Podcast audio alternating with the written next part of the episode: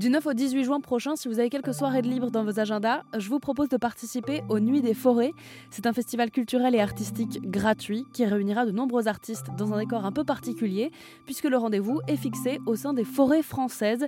Écoutez Clara Anguenot, cofondatrice du festival. Les forêts, euh, c'est quand même 30% du territoire euh, français, métropolitain, et pourtant on les connaît assez mal. Euh, on les connaît comme lieu de loisirs, mais on ne connaît pas forcément bien leur environnementales, ce sont des puits de carbone, des réserves de biodiversité, ce sont des lieux où on produit du bois qui sert aussi à construire, euh, à remplacer euh, le, béton, le plastique. Euh, et donc on veut sensibiliser à tous ces éléments-là de la forêt.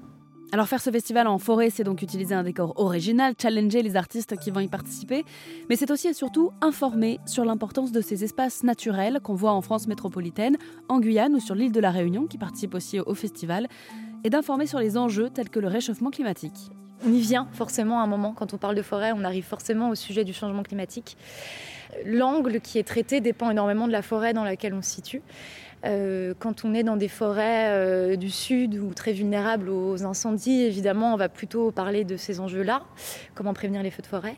En Ile-de-France, euh, la région que je, connais bien sur ces enjeux, ça va beaucoup plus être, les, hum, les solutions qui existent et les expérimentations qui sont mises en œuvre.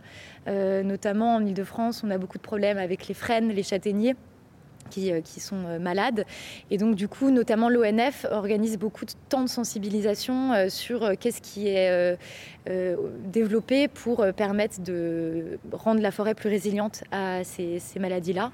On a à peu près la même chose dans l'Est, plutôt avec les scolites, qui sont des insectes, mais le même type de, problématique. Donc, on va dire que le changement climatique est traité partout. Mais après, qu'est-ce qu'on va y raconter dépend de quel est le problème de la forêt en question, qu'est-ce qui est fait euh, dans cette forêt pour aider la forêt. Euh, voilà. Je vous redonne les dates du 9 au 18 juin prochain. Ce sera donc les Nuits des forêts, l'occasion aussi de découvrir certains artistes dans un décor un peu spécial.